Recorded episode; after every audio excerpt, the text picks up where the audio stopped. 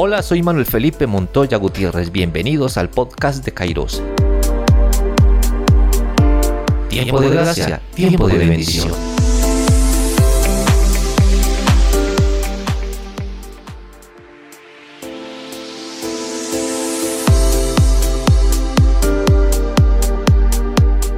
Amigos y amigas, bienvenidos al podcast de Kairos en el tiempo de la gracia, en el tiempo de la bendición.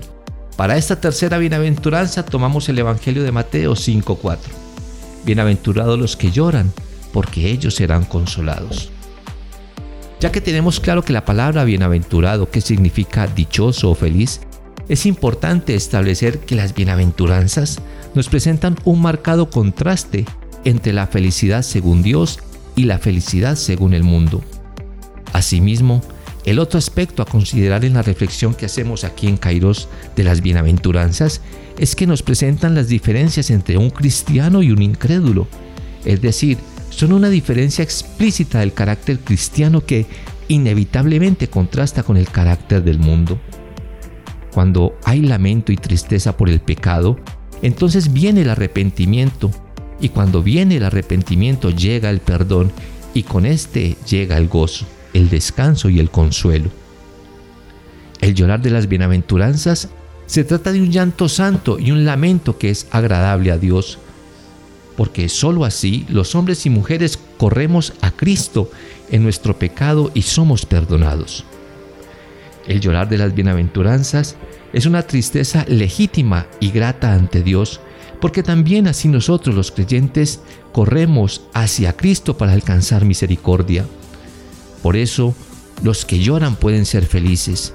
Bienaventurados los que lloran porque ellos recibirán consuelo. La tristeza del mundo es egoísta, es orgullosa, sin fruto y nos aleja de Dios. Por eso produce muerte. Pero la tristeza, según Dios, es provocada por el Espíritu Santo, porque nos humilla, nos acerca a Él, nos lleva al arrepentimiento y por eso produce salvación y vida eterna. Cuestionémonos en esta bienaventuranza algo. ¿Estás cansado? ¿Estás cansada no solo de las consecuencias de tu pecado, sino también de que sucede una y otra vez? Me lamento o te lamentas realmente del hecho de que nuestros anhelos de ser buenos no siempre salen en las cosas que decimos y hacemos? ¿Cómo puedes ser lleno, llena con el óleo de la alegría? Bienaventurados los que lloran.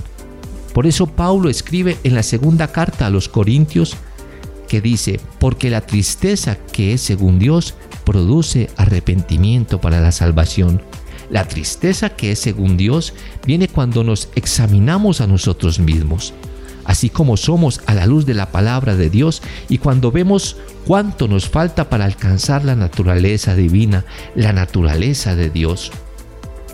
La tristeza que es según Dios me tiene que llevar a reconocer nuestros propios pecados e incapacidades y al mismo tiempo nos ayuda y te ayuda a seguir adelante en el camino de la salvación y de la transformación. Si en verdad cuidamos de esto, nos llevará a trabajar en nuestra propia salvación y purificación, y de esta manera nuestra naturaleza se vuelve cada vez más semejante a la naturaleza de Dios. Por último, dice la bienaventuranza, serán consolados. ¿Estás quebrantado, quebrantada bajo tu insuficiencia de no poder ser realmente buenos para con los otros? ¿Te aflige estar atado, atada y atrapado o atrapada bajo el pecado que vive en ti y que vive en mí? Si tu respuesta es sí, vas a ser consolado, vas a ser consolada porque nuestra tristeza, según Dios, va a obrar arrepentimiento, lo que a su vez conduce a la acción, a la obediencia y finalmente a la salvación, a la vida. El consuelo es el bálsamo para el llanto según las sagradas escrituras. Este llanto tiene dos aspectos. El primero, la aflicción causada por la muerte o por el sufrimiento de alguien que amamos. El segundo, un llanto por el dolor de nuestros pecados, provocado por haber ofendido a Dios y al prójimo. Pero, ¿cómo pueden ser bienaventurados los que lloran? Como tú y yo llorando podemos ser felices y podemos ser bienaventurados? Precisamente esta bienaventuranza es la respuesta emocional de quien ha alcanzado un corazón resignado para encontrarse con Dios y recibir su misericordia. En este sentido, los que lloran reconocen que son pobres de espíritu, segunda bienaventuranza, y por ello experimentan un dolor que hace posible tal encuentro.